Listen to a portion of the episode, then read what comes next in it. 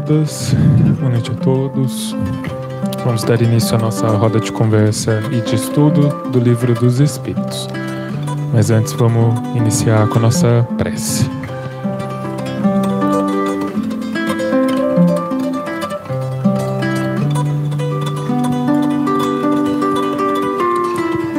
Amado Mestre Jesus, mais uma vez agradecemos pela possibilidade de estarmos unidos aqui em Teu nome, em nome da paz, em nome da caridade, do amor, buscando conhecimento e entendimento a respeito do mundo espiritual. Que o estudo de hoje auxilie aqueles que precisam, encarnados e desencarnados, a darem continuidade no seu caminho, na sua jornada. Que a tua energia, Pai, possa nos envolver e que seu amor, que nos é modelo e guia, nos auxilie na compreensão do estudo. Assim seja.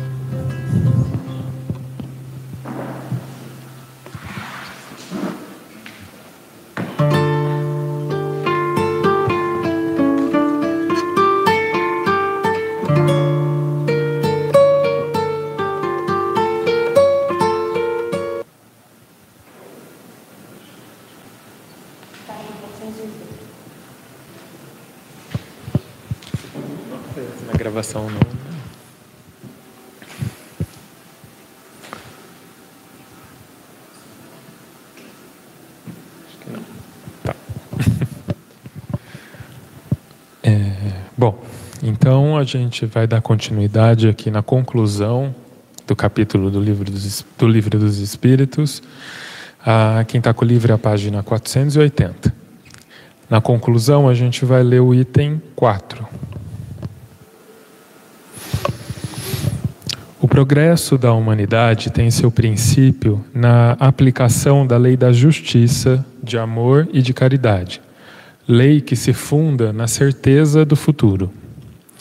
Tirai-lhe essa certeza, eles tirareis a pedra fundamental. Dessa lei derivam todas as outras, porque ela encerra todas as condições de felicidade do homem.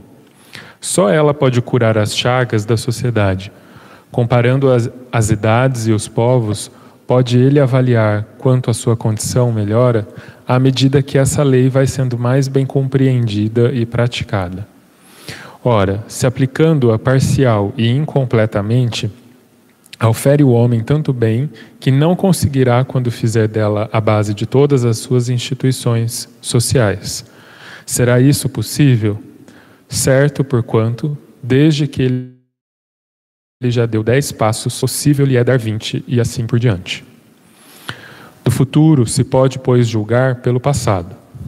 Já vemos que pouco a pouco se extinguem as antipatias de povos para povos. Diante da civilização, diminuem as barreiras que os separavam. De um extremo a outro do mundo, eles se estendem as mãos.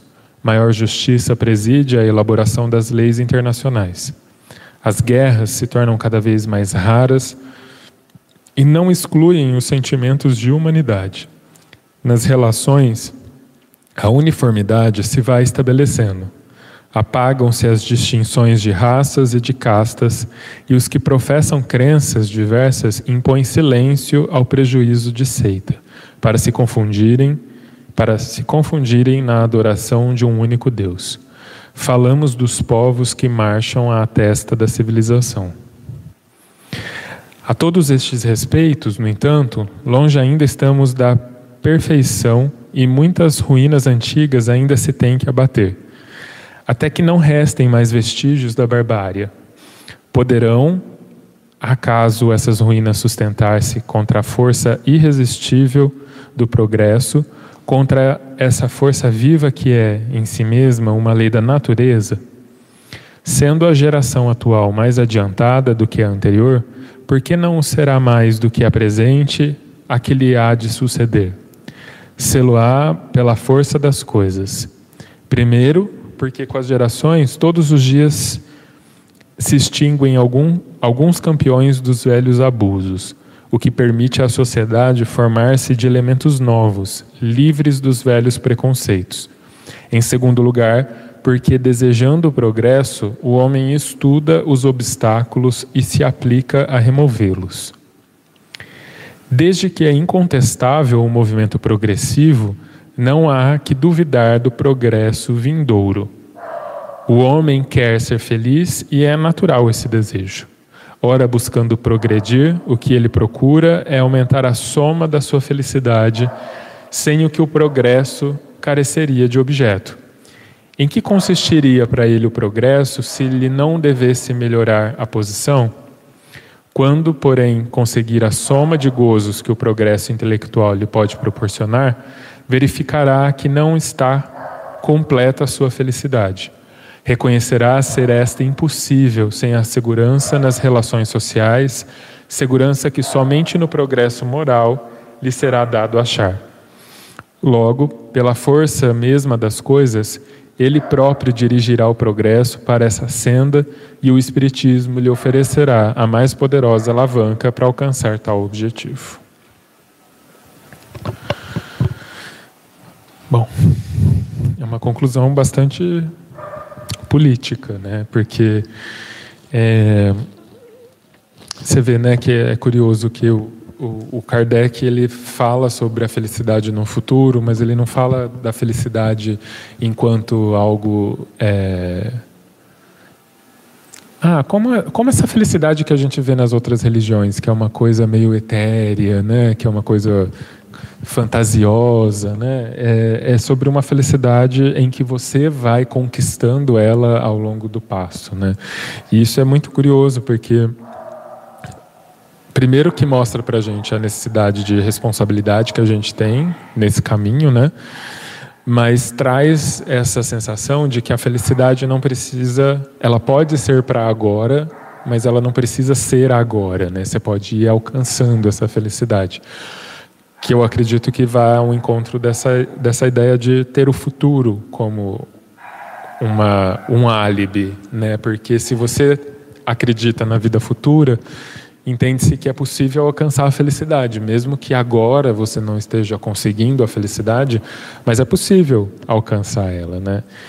E, e que é justamente essa lei, essa certeza de que há um futuro, né, a lei do futuro, é que faz valer as outras leis de justiça, de amor e caridade. Porque se não houvesse futuro, para que, que eu ia amar? Para que, que eu ia ser justo? Para que, que eu ia ser caridoso? Né? Se não haverá um futuro em que eu vou ser responsável por essas minhas atitudes, né? E, e é, e é, tão curioso porque eu fico pensando aqui, né? O mecanismo das outras religiões é muito parecido com esse, mas para no medo, né? Porque quando você pensa no futuro e que você é responsável pelas suas ações, talvez até dê um pouquinho de medo, né? De falar, vixe, o que, que eu estou fazendo? Será que eu, eu vou ser responsável? Será que eu estou fazendo da melhor forma, né? Mas o espiritismo desconstrói essa questão do medo, né? Ele não deixa ficar no medo. Ele vai, você vai entendendo que, apesar de ser responsável, mas você não está sendo responsável às cegas. Você não está sendo responsável no escuro, né? Então tem todo um entendimento de responsabilidade, um entendimento de respeito ao próximo, de construção das relações, de construções de relações ao longo das vidas, né? Então faz um desdobramento tão grande da questão que acaba que o medo que é instantâneo nas outras religiões, porque ou você resolve agora ou você vai para o inferno, não tem resolução, né? Não tem outras possibilidades. Esse medo aqui ele é distinguido, ele é dissolvido, né? Acho que por isso que essa certeza no futuro permite que a gente seja capaz de ser justo, de amar, de ser caridoso, né?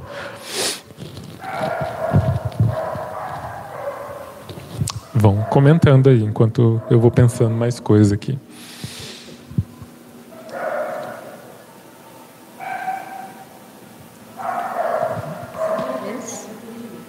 Esse. É o primeiro. Só segurar.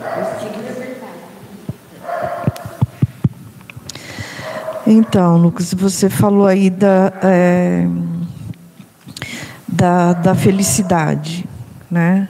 No começo. É, e por é, todas essas questões né, que, que você leu também, é, eu vejo assim, na, eu já eu vivi muito dentro da igreja católica, né? Então é, existe essa felicidade no momento, né? E mas ela tem um modelo fixo. Então assim você tem que ter uma família constituído de pai, mãe, os filhos, né? É, então dá a impressão que você tem que ter um emprego, é, tudo certinho. Se você fugir disso, é, é como assim, ó, então você não é feliz. E, e, frequentando a Academia da Felicidade, aqui o GEOL é, estudando, eu vi que mesmo eu tendo dificuldades, problemas, é, eu consigo me sentir feliz. Eu não preciso ter aquela vida certinha, cheia de, de regras, né? É, eu via muito quando era criança que se eu não fosse na missa no domingo, no próximo final de semana eu não poderia comungar. E eu falava, mas né, eu não fui porque eu não estava com vontade. É, e assim deve ser nas outras religiões também, né? Eu nunca frequentei um culto assim para saber, mas eu acredito que, que tem. Né? Então, para eles, é assim. É, esses tempos atrás foi a tal da Semana da Família, né? E eu via que, assim, aí as famílias. É, então, eu via as famílias tradicionais, né?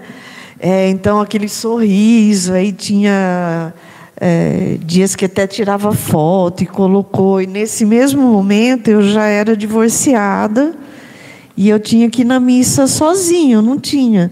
Então parece que assim, ó, você. Né, eu nunca vi no telão uma família, um homem com um homem, uma mulher com uma mulher e uma criança. Era sempre né? E às vezes aqueles casais que a gente conhecia nos bastidores e falava assim, mas não é feliz. É, sabe, aquele negócio esquisito aí lá na frente.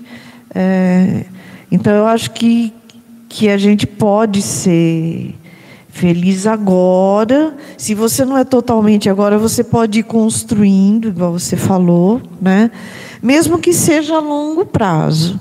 Mas se você tem a noção que você pode buscar essa felicidade, eu acho que você já ganhou é, o jogo, né? Se você vai ser feliz ou não, eternamente ou completamente, você vai vendo ao longo do, do tempo, né? É porque ele que nem ele fala aqui, né, que só essa lei do futuro pode curar as chagas da sociedade, né? Porque é justamente isso. A sociedade vai tentar criar moldes de felicidade e que muitas vezes a gente não vai ter acesso. Né? Não tem como ter acesso a esses moldes que se colocam para todo mundo. Né? Então, tipo, ter felicidade é ter uma Mercedes. Eu não posso ter uma Mercedes. Né? A felicidade é ser marido, mulher, dois filhos. Eu não posso ter uma mulher, porque eu não sou gay. Então, assim, como é que faz para se ter essa felicidade nesse molde, né? E aí é muito verdade isso, porque boa noite. Porque de fato, dentro das próprias religiões vão se discutir a questão da felicidade e você tem que se adequar àquilo, mas e se você não conseguir, né? Que nem se falou, ser divorciada. Então significa que você não vai ser feliz, né? Que que lugar de Deus, que lugar de paz é essa que você mesmo você indo lá, ainda é afirmado de alguma forma que você não é capaz de ser feliz, né? E aí eu penso que o espiritismo vem trazer justamente essa ideia de que se nesse momento não há felicidade, mas ela é possível ser construída e você tem todo o tempo da eternidade para fazer isso, né? E acho legal que daí ele coloca aqui esse exemplo, né, que comparando as idades e os povos, né, e que é, ele vai fazendo um, um crescimento ali, né, no próximo parágrafo, na verdade. Né, que antigamente os povos eram muito, muito mais antipáticos, que hoje em dia são mais empáticos uns com os outros. Que a civilização. Página 481. Que a civilização está mais próxima, que as guerras diminuíram. Né, então a gente vai vendo que a gente está caminhando, apesar de tudo, a gente está caminhando na direção da felicidade. E isso fica visível pela própria dinâmica do, da raça humana no planeta, né? Só que quanto tempo isso demora? Né? Eu acho que daí vem outro outro argumento da importância do futuro, porque se a gente não tivesse a certeza do futuro, né? Por que, que os povos iam se tornar mais empáticos? Por que, que a civilização ia se tornar mais unida? Por que, que as guerras iam diminuir? Hoje em dia, ainda que tenha muita gente que pense o contrário disso, mas ninguém quer mais tornar uma guerra no mundo. Eu não quero ir para a guerra defender ninguém. Duvido que tenha. Não, duvido não, tem. Mas tem muito menos gente hoje disposta a ir para uma guerra, se matar por, um, por uma política de, país do que antigamente. Né? Mas por quê? Porque eu imagino que seja pelo fato de que há, de algum jeito, essa ideia né, no espírito de que há um futuro. Né, porque eu penso que antigamente as pessoas iam para a guerra justamente pela falta de futuro. Né? Então, assim, eu estou com fome. Minha família inteira está na pindaíba aqui. Tá todo mundo morrendo de fome, de doença, de não sei o quê. Eu não tenho casa para morar, não tem nada para fazer. O que, que, que eu perco? Eu vou lá para a guerra, que daí lá pelo menos eu desestresso, eu tenho garantia de comida, né? Quanta coisa talvez as pessoas tivessem acesso nos períodos de guerra indo para a guerra, correndo o risco de voltar e ter um, algum reconhecimento, alguma coisa assim. Mas hoje em dia as pessoas têm muito mais o que perder. Né? E mais do que ter o que perder, eu acho que as pessoas têm muito mais a noção de futuro hoje em dia. Não só esse futuro do espírito, como a gente está vendo aqui, mas como futuro de pessoa encarnada mesmo. Eu tenho tanta coisa para fazer, tanta coisa para aprender, tanta coisa para viver. Eu não vou me matar por outros assim, né? Então, de fato, acho que, como Kardec coloca aqui, né, a questão, a lei do futuro, ela é a doença, ela é a cura da chaga da sociedade, tanto do espírito quanto da carne, né? Porque quando a gente vê a possibilidade de futuro, a gente muda o ponto de vista. Né? Eu quero viver o futuro, eu não quero perder essa oportunidade. Né? É, a gente estava discutindo na quinta-feira na Academia da Felicidade a questão da queda das, das barreiras da, dos países, né? Então a, a queda das fronteiras, né? E, e agora ontem com esse episódio de racismo com o Vini Júnior lá na Europa, e aí pensando em tudo que a gente pode progredir a partir do processo de igualdade, né? Seria tão mais simples a vida, né? A gente trabalhou uma época com marketing multinível e era uma empresa internacional e era muito interessante porque na época da, da, da guerra da Bósnia e Herzegovina, né? Era uma empresa que estava naquela região lá no leste europeu e, e as pessoas que moravam em lugares que estavam inacessíveis eh, levavam os produtos para as pessoas que eram do outro grupo, do, do outro país, porque antigamente não havia aquela fronteira e de repente foi dividido. Né? Antigamente era Tchecoslováquia, vocês não são dessa época, mas eu sou. Né? E aí dividiram em novos países e tudo mais, e aí então as pessoas que antigamente eram da mesma nacionalidade passaram a não ser mais. E aí então eu me lembro que isso me chamou muita atenção na época, porque como era capitalismo, então todo mundo estava lucrando, tinha interesse em ajudar o outro povo, né? Então a gente sempre conversava sobre isso, né? Que é, é a única coisa boa do capitalismo nesse aspecto é incentivar as pessoas a fazerem nem se for por interesse, né? O, como elas estão tendo um ganho, né? fazer isso. Mas aqui é essa questão da quebra do, da divisão, da quebra da fronteira, da quebra da divisão de povos, porque aí a gente vai trabalhar com a lei de igualdade, que também significa uma quebra de raça, que também significa uma quebra de sexo, que também significa uma, uma quebra de identidade de gênero. Né? Para que ficar classificando e dividindo? incessantemente, indefinidamente? Por que não simplesmente sermos seres humanos? Por que não simplesmente nos tratarmos como irmãos, né? É, e, e acho que as religiões, de alguma forma, elas quase acertaram, né? Porque assim, é, quando chega essa essa questão do irmão, né? Somos irmãos do mesmo pai, né? É, é essa é a direção da gente se enxergar como irmão, né? Mas aí a gente lembra que irmão não é fácil, né? Almoço de família sempre dá briga, é sempre complicado. Quantas vezes família não, não aparece aqui como prova expiação, né? Mas enfim, é, mas é justamente, acho que a ideia inicial era conseguir colocar todo mundo no mesmo lugar, né? Entender que está todo mundo no mesmo planeta, que é um, uma coisa só, né? Apesar do tamanho, da distância, da distância dos territórios, né? E é uma pena que isso não pegou, né? Porque vira meu irmão só quem frequenta a minha igreja, a, a, outra igreja ali já não é mais meu irmão, já, entendeu? E, e isso é, é, muito louco, porque ou você é irmão de todo mundo ou você não é, entendeu? E como des, desvirtuou a ideia, né? É, a gente está estudando na Academia da Felicidade o texto Fraternidade, Igualdade e, liber, e Liberdade, do Kardec, que está no Obras Póstumas, onde o Kardec sugere que a gente tem que começar com a fraternidade. Uma vez que você consegue começar pela fraternidade, daí você vai tratar com igualdade. Aí a gente vai ter liberdade de pensar e de agir, né? E só para é, bom, aliás, é um é um movimento que a gente quer firmar cada vez mais aqui no GEOL, né, de cada um de nós praticar essa fraternidade é, cada vez mais, né? Para a gente colocar em prática aquilo que ele fala lá, que vocês que são progressistas, né? Para acelerar esse movimento. Ele fala nesse sentido. E quando ele diz aqui, lá no início, né, porque está no final, né, o progresso da humanidade tem seu princípio na, na, aplicação da lei de justiça, de amor e de caridade. A gente necessita entender, conforme estava falando, que isso é para o planeta é para o planeta. Né? E, e eu achei legal porque com esse movimento todo que está tendo essa mobilização do G7, né? Onde o Lula foi convidado e mais alguns outros foram convidados, e o Lula está peitando tudo isso, ele falou hoje, né? lá na reunião do neoliber... ele condenou o neoliberalismo e o imperialismo.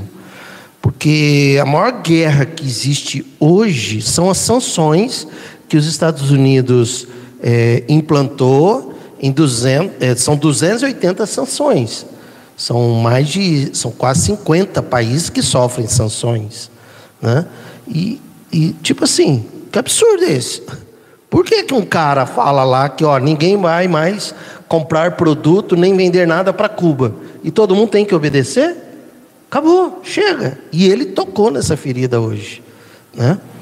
E depois de, de ter terminado, o, não sei se primeiro-ministro da Dinamarca, ou o primeiro-ministro, ou presidente, acho que é primeiro-ministro da Dinamarca, é, convocou Índia, China e Brasil para uma reconciliação de paz na Terra.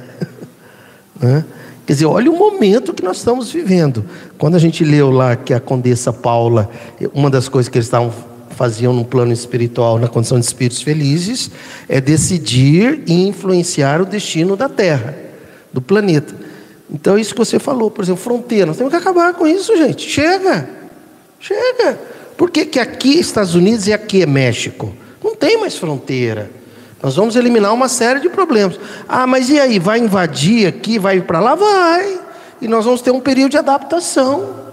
E depois as coisas vão se adaptando, vão se adaptando, mas não temos como a gente ficar negando isso, né? Ficar assistindo barcos é, é, com crianças e né, morrendo em pleno alto mar. Né? Ninguém pode dizer assim, não, mas na, no, no, Brasil ninguém entra. Não existe. Que, que, quem disse que você é dono da terra? Ninguém é dono da terra, porque toda a terra um dia foi grilada. Todo, se a gente for voltando assim, né? Todo, ela, ela, começou com grilagem, porque de quem era a, a terra? Era de ninguém. Né? Aí alguém cercou e falou: Essa aqui é minha. Né? E a partir de agora ninguém mexe. Não, mas quem te deu esse direito, né? Que hoje a gente está questionando. E quando ele diz aqui no finalzinho é, que, né, que a gente pode conseguir toda a soma de gozos que o progresso intelectual lhe pode proporcionar. Verificará que não está completa a sua felicidade. Reconhecerá ser esta impossível sem a segurança nas relações é, sociais.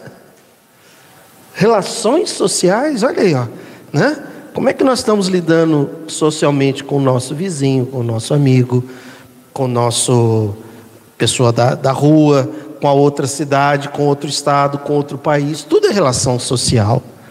Né? Tudo é relação social. Então, enquanto a gente não resolver isso, a gente não pode dizer que está vivendo felicidade, né?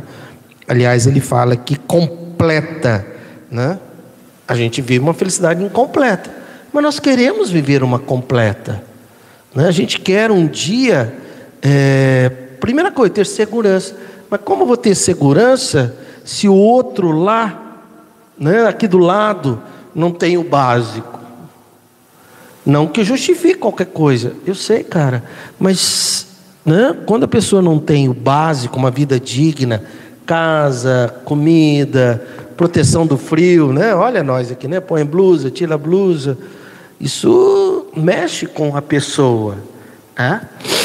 E, e aí é legal que ele diz que ele próprio dirigirá o progresso para essa senda, né? a força mesma das coisas. O que é a força mesma das coisas? Os acontecimentos provocados pelas leis naturais. Então existem. Hoje nós vimos que Estados Unidos poderá não pagar a dívida de 50 31 trilhões de dólares. 31 trilhões de dólares. Cara, resolveria todos os problemas da Terra. Vocês conversaram sobre isso pela cara? Não, né? Resolveria tudo. Todo mundo teria comida, todo mundo teria uma casa digna, tudo, tudo, tudo. 31 trilhões de dólares. 31 trilhões. O PIB do Brasil é é, são 2 trilhões por ano? Não, acho que é isso. Acho que é 2 trilhões de dólares por ano. Por ano. Né? Eles estavam falando hoje em 30 trilhões de dólares. Quer dizer, 10, 15 Brasis, 10, 15 anos de Brasil. O, o, o faturamento de tudo no Brasil.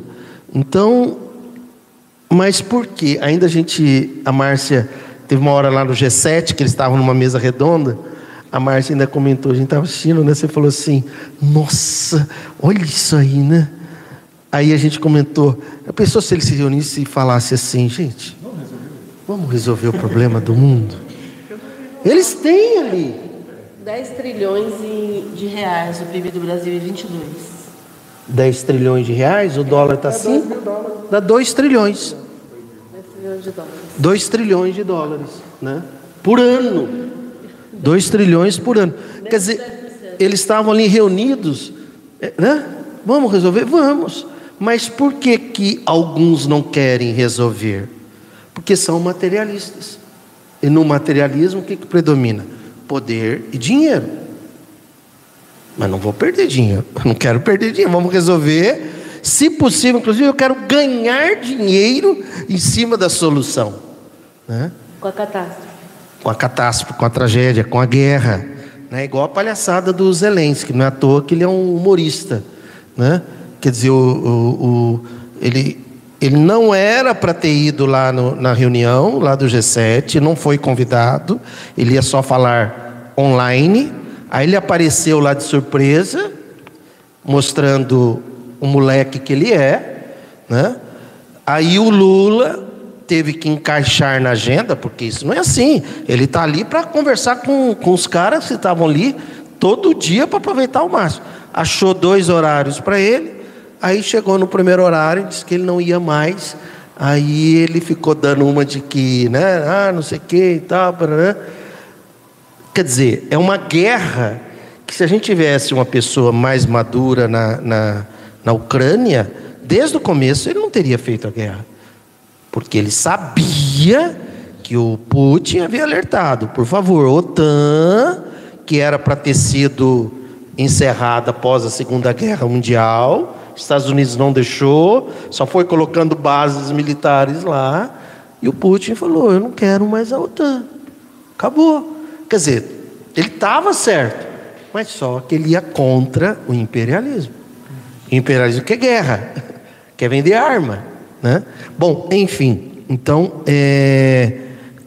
então a força mesma das coisas. Então, quando eu estava falando, nossa, eu falei para Márcia, eu posso torcer para os Estados Unidos não, não pagar essa dívida? Até o repórter usou o termo, né? É, se ele não pagar, o sistema capitalista quebra. Eu achei gozado, legal, que o repórter usou esse termo. O sistema capitalista quebra. Como nós estamos numa transição, o sistema capitalista ele vai quebrar. Ele vai quebrar, de alguma forma, ele necessita quebrar. É da natureza das leis naturais. O capitalismo é fruto do materialismo e é o pai do, do, do fascismo, vamos dizer assim. Então, isso não dá. O racismo que aconteceu lá com o Vini, Vini né? é fruto do fascismo que vem do capitalismo, que vem do materialismo. Quer dizer, a pessoa é capaz de olhar na outra, de xingar ela e, e, e julgá-la pela cor da pele. Olha que é a coisa mais materialista que tem, né? Se, se você tem uma, dependendo da cor da pele, né? Mas enfim, pela força mesmo das coisas, ele próprio dirigirá o progresso para essas sendas. E o Espiritismo lhe oferecerá a mais poderosa alavanca para alcançar tal objetivo, quando faz com que nós entendamos que somos espíritos, todos nós. Né? A nosso planeta, o nosso país é a Terra e o nosso, a nossa família é a humanidade, né? independente de qualquer coisa. E, e, é por isso que né, o Espiritismo vai trazer, que ela tá, ele está falando sobre a lei do futuro, né? porque é tudo também de uma dimensão tão imensa, gigantesca, né, que não cabe no tempo quase, né? Então que bom que a gente ter a esperança no futuro nos dá mais tempo para acreditar que as coisas podem ser feitas, que vai dar para fazer, né? Vai dar tempo, vai porque dar eu tempo. tenho a eternidade para fazer, então vai dar tempo de fazer. Né? E com o tempo essas transformações vão acontecendo. Ele fala que eu achei tão curioso, engraçado esse termo que ele fala, né? Que ele fala que a Terra ainda que a gente ainda está longe da perfeição, tem muitas ruínas antigas e tal, e que de geração em geração a, as, as, a, até, enfim, a, a, sociedade vai, vai progredindo, né? E aí ele fala aqui que é, todos os dias se extinguem alguns campeões dos velhos abusos, o que permite à sociedade formar-se de elementos novos, livre do velho preconceito. Em segundo lugar, porque desejando progresso, o homem anda os obstáculos e se aplica a removê-los. Ou seja, é um trabalho mesmo, né? no sentido de, de, de dar trabalho, de ser trabalhoso, né? porque é, não dá para deletar as, o, o presidente lá da Ucrânia. Né? A gente tem que passar por ele, por toda a infantilidade dele, aprender com isso para que as próximas gerações façam diferente. Então é, é, é obroso mesmo, né? é trabalhoso esse processo. E se a gente não acreditar que tem futuro, como é que vai dar tempo de fazer isso tudo? Né? Então, é, de fato, né? a lei do futuro ela é a certeza que cura as chagas do, da sociedade como um todo. Né? É engraçado que as pessoas querem sossego na Terra, né? Elas querem paz, elas querem tranquilidade, elas esquecem que nós estamos num mundo de provas e expiações. E a característica disso, desse mundo é um mundo imperfeito com pessoas muito imperfeitas e que vai ter fight, vai ter. É um mundo imperfeito porque existem ainda pessoas imperfeitas. Imperfeitas. Porque existem ainda leis imperfeitas. Sim, e, e vai dar trabalho, quer dizer, não é, da, não é querer sossego. É, outra coisa, ah, mas eu não quero me envolver, mas tem que se envolver. Eu não posso ficar isenta, eu preciso ter opinião. A gente, é, a Angela Davis tem uma fala que o Tregueiro hoje lembrou, né? O André Tregueiro lembrou é, que numa época de racismo não basta você é, não ser racista, você tem que ser antirracista, né? Então a, a ideia é essa: a gente precisa se manifestar e precisa colocar o que é justo e o que é melhor para todos para a gente poder viver num ambiente melhor, né? se a gente fosse fazer uma festa, né? E a gente falaria assim: quem ajudar na festa vai participar da festa. Quem não ajudar, nós não vamos convidar, não vai participar. Então, nós estamos num momento assim, entre aspas, de uma festa, né? Onde você participa pela mudança da mentalidade e por atitudes. Quem for omisso e, e lavar as mãos todos os dias e alienado, não está participando da festa. Então não vai ficar para a festa. Não vai ficar para a festa. O Lucas, olha, cara, eu, eu voltei os olhos aqui e, se você me permite ali, do futuro se pode, pois, julgar pelo passado. Já vemos que pouco a pouco se extinguem as antipatias de povo para povo. Olha isso. Diante da civilização, diminuem as barreiras que os separavam. De um extremo a outro do mundo, eles se estendem as mãos. Maior justiça preside a elaboração das leis internacionais. Olha, Karl Marx é o cara, quer dizer, Kardec é o cara, né? Olha isso, cara, as leis internacionais. Né? Parece que ele está vendo hoje, participando hoje. Parece porque é, é, é, constante, né? Esse movimento, né? Não vai parar e nem começou em determinado momento. É o movimento desse planeta de obra, de, de prova e expiação, que é justamente esse movimento de transformação, né? Nós, nós estamos exatamente nesse momento onde, a, onde a, as instituições, os países, as leis estão sendo aperfeiçoadas para que a gente possa melhorar, né? Para que a... só tem um jeito de melhorar. É só aumentar a justiça. É só aumentar a justiça. É só tornar justo. À medida que vai tornando cada vez mais justo, vai melhorando. Né? Hoje eu vi o pessoal questionando a questão é, das, das, das aposentadorias das filhas, dos esposas dos militares, que é uma coisa absurda. E eles mexeram nas leis, os militares, de tal forma que por eles só vai acabar em 2093. 96, 93. Mas eu não quero. Eu quero que acabe agora. Entende? Acabou. Você quer que acabe em, em, bom, não sei se você depende, de, né? né? É porque eu quero que acabe agora. Foi cara. uma lei criada, foi uma lei criada logo depois da Guerra do Paraguai para amparar as mulheres e, as, e as, os filhos dos militares que morreram na Guerra do Paraguai. Então, naquele momento foi justo. Naquele momento foi justo. Só que a Guerra do Paraguai, eu não lembro agora que eu, faz muito tempo que eu fiz a quinta série, sexta série. Né? Mas a Guerra do Paraguai foi pelo menos uns 200 anos atrás. Acho que já né? acabou, né? Foi na época do Império. Já, já acabou. Foi na época do Império, né? Do, do, do, do Dom Pedro II. Então, e aí, então, é, os parlamentares continuaram com esse processo e aí, pela lei, vai ser extinto em 2090 e alguma coisa. 1864 a 1870. Isso. Então, é uma lei que na época fazia sentido, mas agora não faz mais sentido. Foi justa. Exatamente.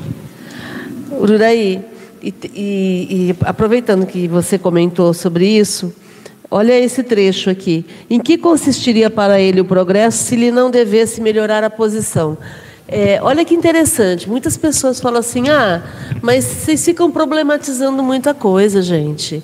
É, mimimi, né? é muito mimimi, pelo amor de Deus. É, deixa quieta essa questão da política. Gente, como é que a gente vai melhorar se a gente não mexer nas leis? Se são as leis que regem a nossa sociedade.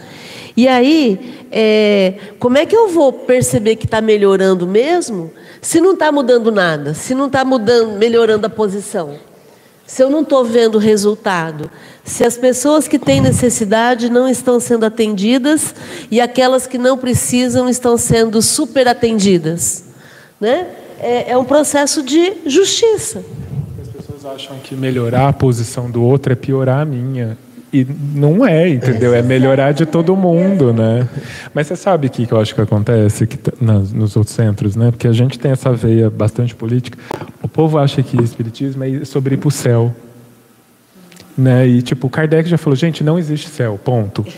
Então não, não é sobre ir para o céu, entendeu? Tipo, é sobre justa, eu entendo pelo menos que é justamente sobre se, fer, se ferramentar para conseguir fazer o mundo um lugar mais justo, mais libertador, mais amoroso e etc. Né? Lucas, e para que a terceira parte do livro dos Espíritos, então, que trata das leis morais e da relação do mundo espiritual com o mundo físico? Né? Social. Para que, que, que eu vou, vou aplicar em que mundo físico, se não for também na questão política, para mexer com o status quo e melhorar para todo mundo, o socialismo da riqueza, como a gente sempre fala. Um dia, um dia não, ano passado, uma pessoa falou, espírita aí, né? Conservadorzão e tal. Mas você é psiquiatra. Antes você escrevia só sobre felicidade. Agora você fica escrevendo sobre política, tal, né?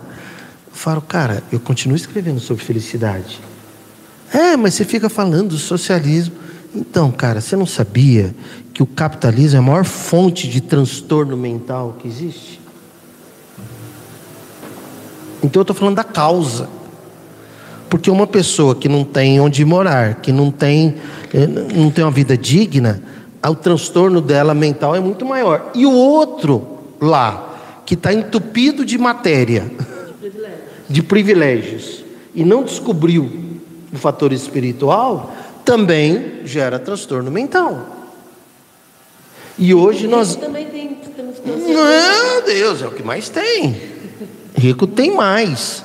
Por que, que rico tem mais? Porque o pobre acorda com depressão, mas ele tem que trabalhar, senão ele não come.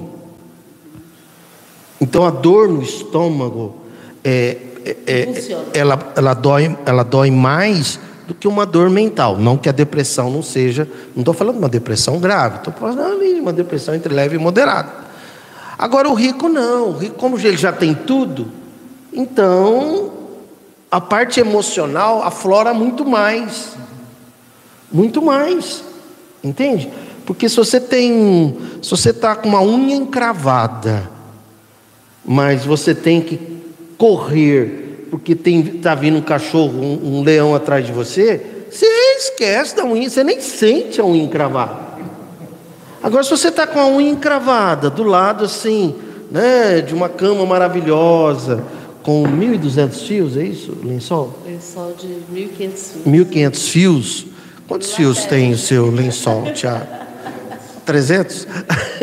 De 1.500 fios, entende? Aquilo lateja, né? né? Então, quer dizer, aquela, aquela unha encravada é o fim do mundo, cara. É o fim do mundo. Aí vem uma serviçal, olha, a senhora não quer uma canja quentinha. Olha, a senhora não quer isso. A senhora quer passear, tal. Não, eu quero essa unha gravada. é, então foi o que eu disse para ele. Falei, cara, ah, e hoje nós vimos 62% das famílias estão endividadas. Não foi isso que a gente viu de manhã? 62% das famílias brasileiras estão endividadas. A dívida é uma das piores causas, ou das principais causas de transtorno mental. Ninguém chega uma outra e fala assim: Nossa, por que, que você está tão alegre, cara? Nossa, estou numa alegria. Por quê? Porque, nossa, meu cartão de crédito está devendo 20 mil reais. Isso me dá uma alegria, me dá uma energia, me dá um ânimo. Eu deito e durmo. Entende? 62%, Tiago. Então, quer dizer, o capitalismo, fruto do materialismo, que é uma coisa é, desumana e cruel, tem que ser eliminado. E a partir do momento que a gente vai diminuindo isso, porque é assim que vai acontecendo, por isso que a gente tem que ser também anticapitalista, né? É, também, numa outra forma, vai melhorar, vai diminuir os transtornos mentais. Né? Eu quero que um dia alguém chegue no consultório, a secretária fala: Doutor, o pessoal não está marcando mais, porque parece que Não tem mais gente com depressão, com ansiedade, com transtorno de pânico, com bipolaridade, com insônia. Não, não é verdade? Já pensou isso, cara? É, você falou da, é, em pessoas que têm uma boa condição financeira também entram em depressão, né?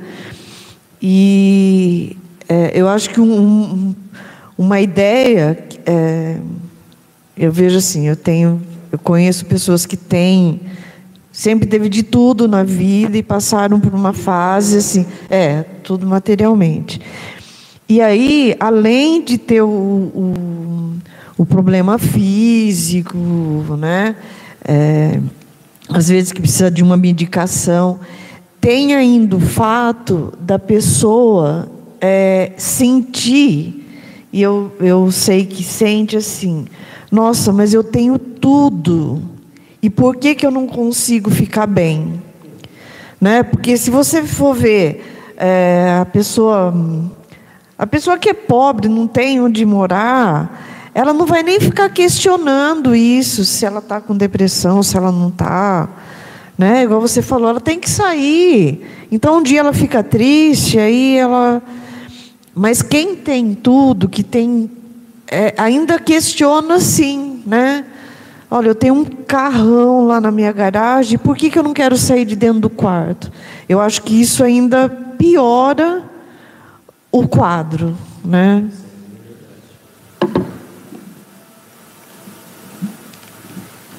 E acho que de alguma forma é a prova do quanto o material não é o, o suficiente, bastante, né, para que se seja feliz, né? Porque é, é, importante, a gente vive um mundo material, é importante que a gente tenha o material.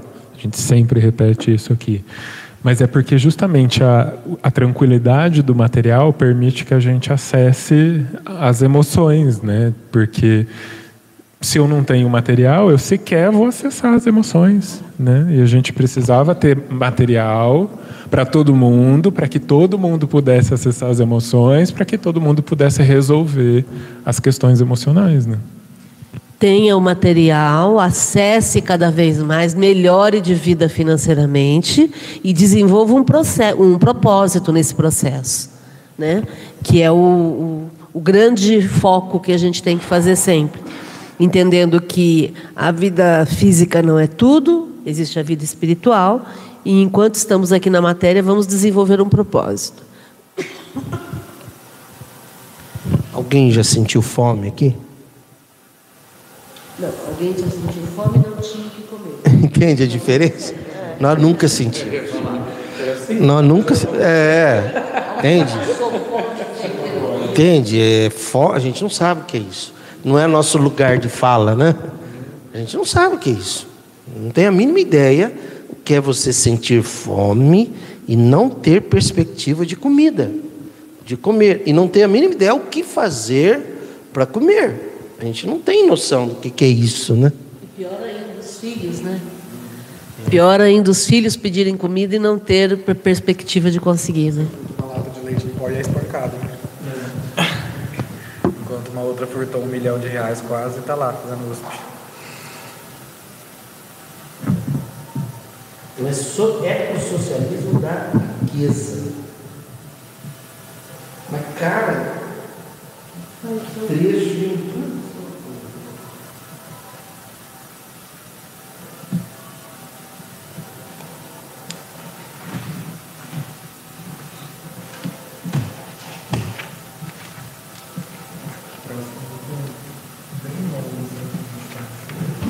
Eu só quero voltar a comentar aqui que quando a gente tem essa consciência, como ele coloca aqui no final do item, vai ser impossível é, ser feliz verificando que tem alguém passando necessidades. Né?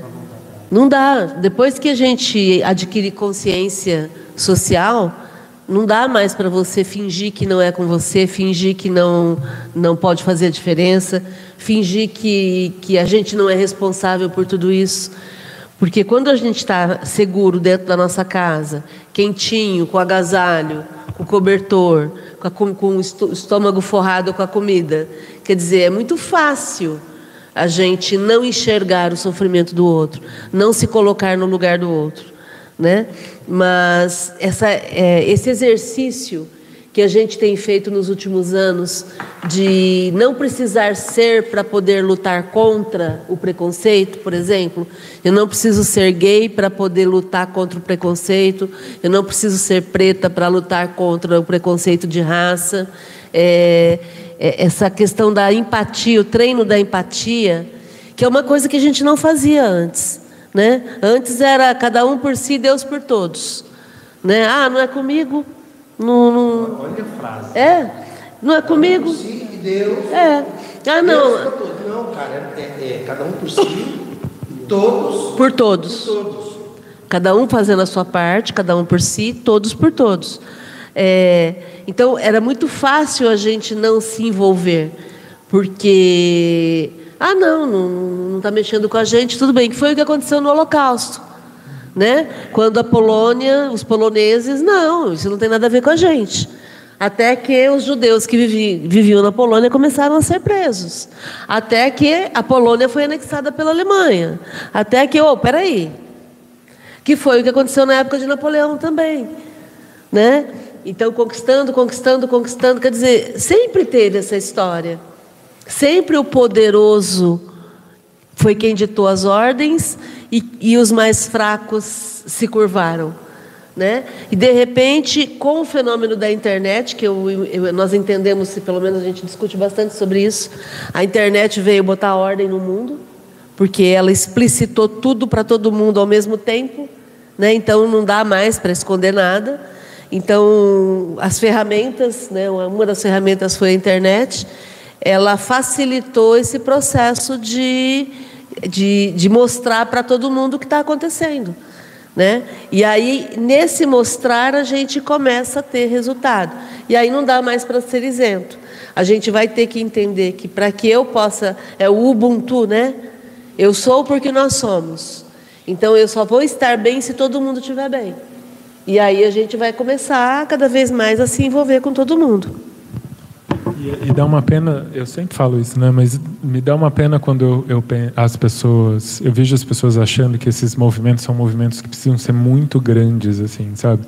Eu estava outro dia conversando com um amigo e a gente falando sobre isso, discutindo essas questões e tal, e eu falando sobre a questão da, da, do trabalho, né? Que o trabalho para existir uma pessoa rica precisa existir uma pessoa pobre, né? Então assim que é, é uma é a lógica do sistema, né? E quantos pobres precisa para fazer um rico, um né? rico, exato. E, e aí ele ele jogou sujo comigo, né? Ele falou assim: "Ah, mas você tem um carrão aí que é novo e tal, seu pai tem empresa que você está falando". Eu falei: "Mas você sabe qual que é a diferença?" Ele, ele falou o quê? Eu falei: "Eu não acho que isso está certo". Entendeu? Tipo, não é sobre eu não ter o carrão, meu pai tem empresa ou não.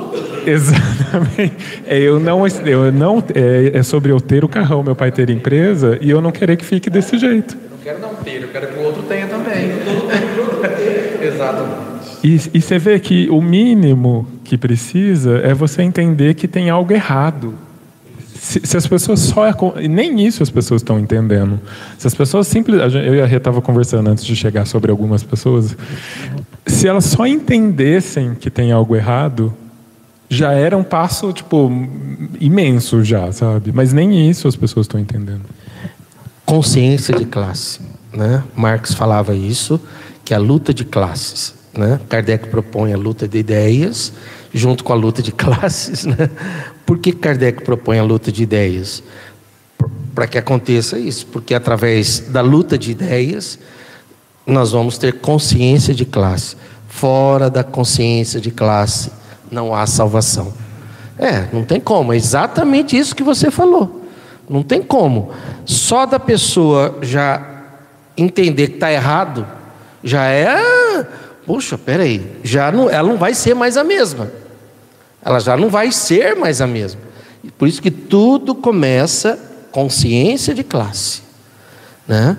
Consciência de classe. É você ter a consciência das classes, que Kardec chamava de castas, né? das classes.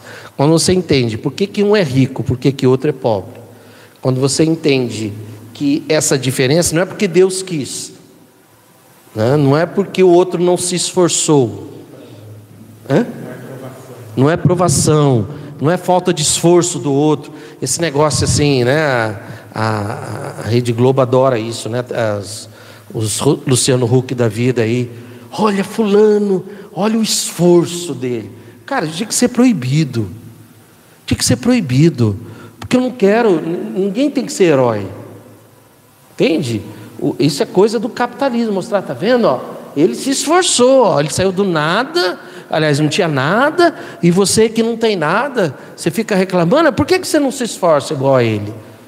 Não, cara, a gente não quer guerreiros, heróis. A própria palavra, né? Porque se alguém precisa se esforçar, é porque tem alguém que não está fazendo nada. É uma força extra. Exato. Uma força. Não, cara, tem que ser natural. Tem que ser natural. A pessoa, a pessoa tem uma casa natural, fazer uma faculdade natural, ter uma vida digna, ter é, algo natural. Não é que ela tem que se esforçar. Se a gente está tendo que se esforçar, é porque existe uma diferença. Então aí vem a consciência de classe para mostrar, cara, você não entendeu que tem um que está lá em cima, tem outro que está aqui embaixo, o que está lá em cima. Como é que é a música? de baixo desce. Entende? Se você não entender isso, aliás, você não entendeu nem o amar ao próximo. Uraí, e historicamente, se a gente for pensar, a gente que gosta muito de filme, né? Todos os filmes que você pega, sempre tem alguém que explora e alguém que é explorado. E sempre tem o filho do rico que não se conforma, a princesa que quer ajudar os mais desfavorecidos, o Robin Hood que queria ajudar a população mais desfavorecida. Desde sempre é assim. Então, essa, essa diferença sempre foi muito visível e sempre foi muito explorada como história. Né? É, então, não falta exemplos para a gente saber. Né? E não falta indignação sempre dos mais jovens, né? Os mais velhos acomodados na, nos seus privilégios e os mais jovens taxados de loucos, de. de, de como, oi? revoltados, né, que não se adequam, que não dão valor e etc., querendo mudar esse status quo, né? É isso que a gente vê no movimento espírita, 90%. Quer dizer, fazer caridade material, assistencialismo. Por quê? Porque a crença deles é que eles estão lá por provação, porque né, Deus quis que na outra encarnação foram ricos que esbanjaram, né? Então, quer dizer, mostra que eles nem leram o livro dos Espíritos. Quando Kardec pergunta qual é a causa da pobreza, orgulho e egoísmo do homem. Ué, mas não foi Deus que quis isso? Não, cara. Vocês que inventaram isso. Né? E aí, quando a gente propõe para o movimento, olha, legal, por favor, eu entendo que tem horas que a gente necessita ensinar a pescar, mas tem hora que a gente tem que dar o peixe.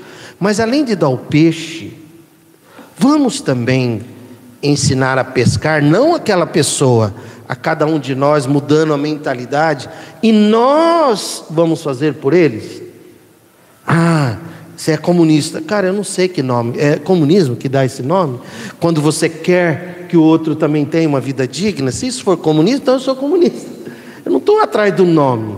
Eu só não quero que seja mais assim. Eu não quero mais. Hoje assisti um. 806, 806, né? Desigualdade social. Desigualdade social. Hoje eu assisti um. Ah, estava tendo um, um, Teve um encontro com Silvio Almeida, com a. a, a, a Aniele Franco, com vários ministros. Eles estavam é, iniciando um projeto no Brasil é, de alguma coisa de igualdade, direitos e tal. O Silvio Almeida, ele falou uma coisa assim: é, eu, eu luto por um Brasil, por um mundo, ele falou, onde o outro trate o outro como se fosse ele mesmo, independente de raça, cor, etnia, nacionalidade. É por esse mundo que eu luto e por esse mundo que eu estou aqui, para que um dia a gente não precise mais fazer esse tipo de reunião. É para isso que eu estou aqui. Se a gente está tendo que fazer esse tipo de reunião, é porque tem uma desigualdade absurda entre classes. Uma vez nós, nós no Natal, nós fomos, é, foi lá no bairro Santo Antônio. É, é, acho que eu fui fazer uma palestra lá, né, Márcia? Alguma coisa assim, há muitos anos atrás. Lá era quase que a periferia, vamos dizer assim, né? Aí eu perguntei para assistente social, eu fui fazer uma palestra numa igreja, né? Acho que foi sobre felicidade. Aí eu perguntei para, era quase chegando no Natal. Perguntei para assistente social qual seria a família mais pobre que teria, porque a Márcia falou: vamos, vamos dar um Natal para essa família? Vamos, maravilha. Aí ela disse: ó, a família mais pobre é essa, essa, essa. Legal. Aí nós somos, né, Márcia? Era um casal com nove filhos? Nove filhos. Nove. Oito filhos e mais uma agregada. Nove filhos.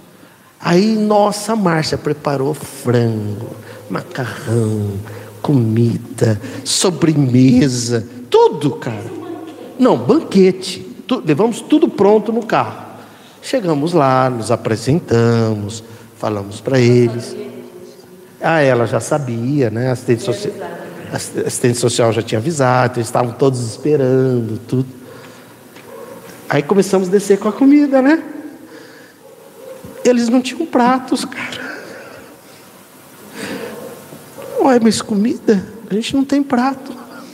Como não tem prato, cara? Existe isso? Você é capaz de imaginar que uma família. Não, gente, não tem prato. Né? E quando tem comida assim, a gente come nessas latinhas, latinha de, de goiabada, né? Puta que eu, como eu sou idiota, cara. Que na época não tinha consciência de classe que eu tenho hoje. Tá? Não, não, não. É tá hoje, tão... eu, não, hoje eu pensaria nisso. É. é. não, pensaria. Hoje eu pensaria. Porque eu confesso, cara, que você falou, eu, fiquei, eu falei, nossa, eu não tinha pensado nisso. Não, não, hoje eu pensaria nisso. Hoje a gente pensaria, hoje a gente pensaria nisso. Talvez porque nós passamos por isso, né? O que, que a Márcia foi fazer? Foi no supermercado comprar prato, talheres, panelinhas, né? Para aí a gente começar, né? Pensa que não dava para fazer com 30 trilhões de dólares.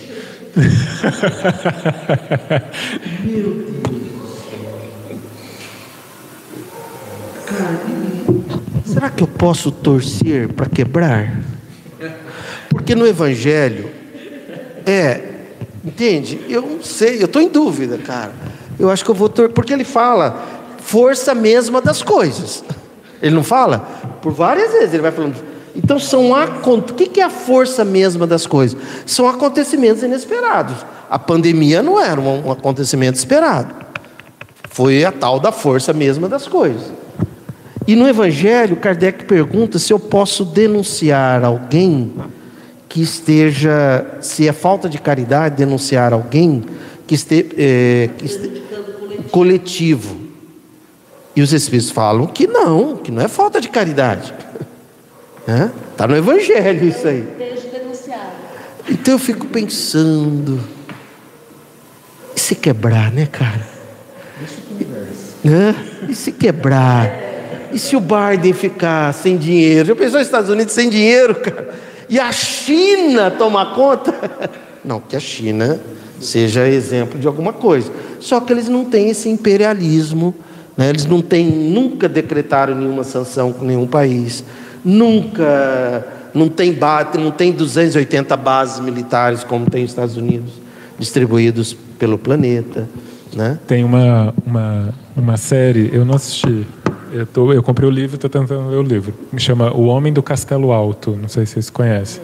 Acho que, acho que tem. O Homem do Castelo Alto? É, acho que é na Amazon que tem, não sei. É, é o que teria acontecido. Segunda Guerra Mundial, Japão versus Estados Unidos e tal, não sei o quê. Os Estados Unidos ganhou. Né? Era os Estados Unidos contra a Alemanha, Japão, que era o outro grupo e tal. O livro é Estados Unidos perdeu. E aí a Alemanha nazista e o Japão da época dividem os Estados Unidos no meio, fica metade para cada um. E aí é como a sociedade se organizou diante da, daquela realidade, assim, sabe? Então, assim, você quer saber como que seria os Estados Unidos pobre, talvez assista essa série que você vai descobrir, porque daí são os americanos se virando para dar conta de, de, de, atenderem as exigências do mundo, que é o que eles fazem com a gente, né? E lembrando que agora, essa semana, gente, eu, eu vivi para ouvir isso. A desdolarização do mundo. Né? Olha que Quer dizer, quando que a gente pensaria, num, num, há, há um ano atrás, não vou nem falar dez anos atrás, que haveria a possibilidade de você parar de usar o dólar como moeda? Né? Muito doido tudo isso. Olha, é, daqui é, é 31 trilhões 381 bilhões. Eles têm De até dólares? junho. De dólares ou reais? Não, de dólares. De dólares, de né? dólares. É, Eles têm até 1 de junho. até 1 de junho para. Semana que vem.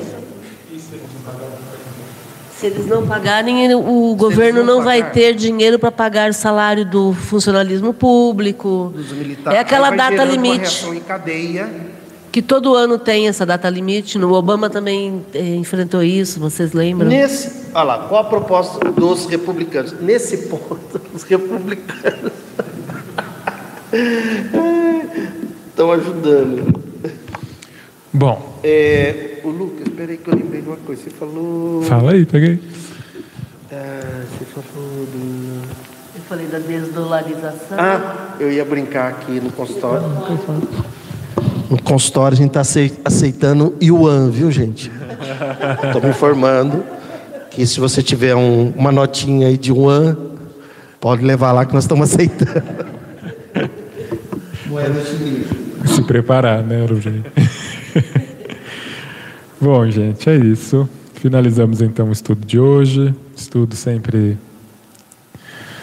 mais, né, um estudo sempre positivo, no sentido de acrescentar.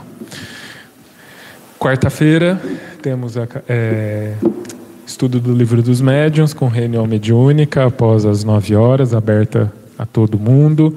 Na quinta-feira, Academia da Felicidade, às oito horas também. Deixa eu dar boa noite para o pessoal aqui. Ô, Lucas, antes de você dar boa noite, posso dar um recadinho? Claro. É, nessa de ensinar o- a pescar e dar o peixe, nós estamos no momento que para a gente necessitamos dar o peixe, que é para os nossos irmãos é, lá da Casa Solidária, não, como é que chama lá, Marcos? Cozinha Solidária, né? Então, quem puder fazer campanha entre os amigos, nós estamos come- começou pelo Jorge, agora a gente está encampando é, doação de feijão para eles. Na Já temos ali alguns quilos. A cozinha solidária ela está parada por falta ainda de recursos. É do MTST. O MTST é reforma urbana, o MST é reforma agrária, né? E, e nós ainda vamos nos empenhar mais para a gente trazer essa cozinha solidária voltar a funcionar. É lá no bairro Amizade, Igualdade, Liberdade. É alguma coisa assim que eu não lembro o nome agora. Tá? Tem um. Bom, ok. É isso. Pessoal que está assistindo, todo mundo curtir o vídeo, compartilhar para quem queira conhecer e discutir o Espiritismo e a vida de uma forma mais consciente. Vamos, vamos encontrar os nossos, vamos todo mundo ajudar nesse processo. É, mais uma vez eu agradeço todo mundo, lembrar que tem a quarta-feira o Livro dos Médiuns, quinta-feira Academia da Felicidade às 8 horas. Lembrar para todo mundo, quem puder auxiliar com a contribuição mensal, aqui para a gente poder pagar as contas do GEOL, pagar as coisas que precisam para manter o centro de pé, fazendo transmissão ao vivo, com internet boa e tudo mais. Tá bom? E é isso. Nos procurem, qualquer coisa, estamos aqui. Boa noite.